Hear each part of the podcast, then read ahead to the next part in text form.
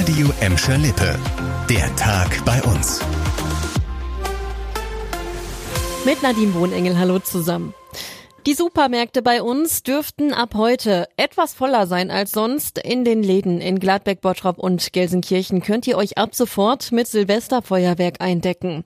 Der Verkauf ist nur von heute bis einschließlich Samstag erlaubt. Läden, die sonntags öffnen dürfen, können auch an Silvesterfeuerwerk verkaufen. Die Geschäfte rechnen mit einer hohen Nachfrage. Damit keine gefährlichen Böller auf den Markt kommen, werden die Händler bei uns auch in diesem Jahr kontrolliert. Die zuständige Bezirksregierung Münster schickt 24 Mitarbeiter durch die Läden. Sie gucken zum Beispiel, ob das Feuerwerk zugelassen und richtig gelagert ist. Außerdem weist die Behörde nochmal darauf hin, dass ihr die Knaller und Raketen nur an Silvester und Neujahr abfeuern dürft. Auf Schalke geht das Jahr mit einem großen Event zu Ende, mit der Biathlon World Team Challenge. Das große Wintersport-Event findet in diesem Jahr schon zum 20. Mal bei uns statt.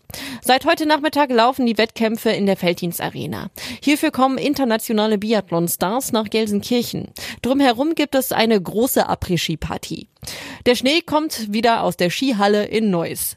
In den letzten Jahren waren beim Biathlon auf Schalke teilweise über 40.000 Zuschauer dabei. Wegen der Corona-Pandemie war das Wintersport-Event zweimal ausgefallen.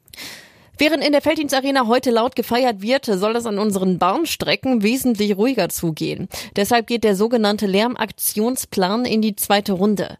Bis Anfang Januar könnt ihr noch den vorläufigen Entwurf des Eisenbahnbundesamtes bewerten.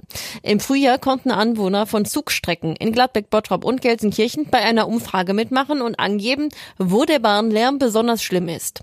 Gleichzeitig konnten sie auch Vorschläge machen, wie der Lärm reduziert werden kann. Auf dieser Grundlage hat das Eisenbahnbundesamt den aktuellen Entwurf gegen Lärm an Bahnstrecken entwickelt. Einen Link zur Bewertung dieses Entwurfs findet ihr auf radioemschalepe.de.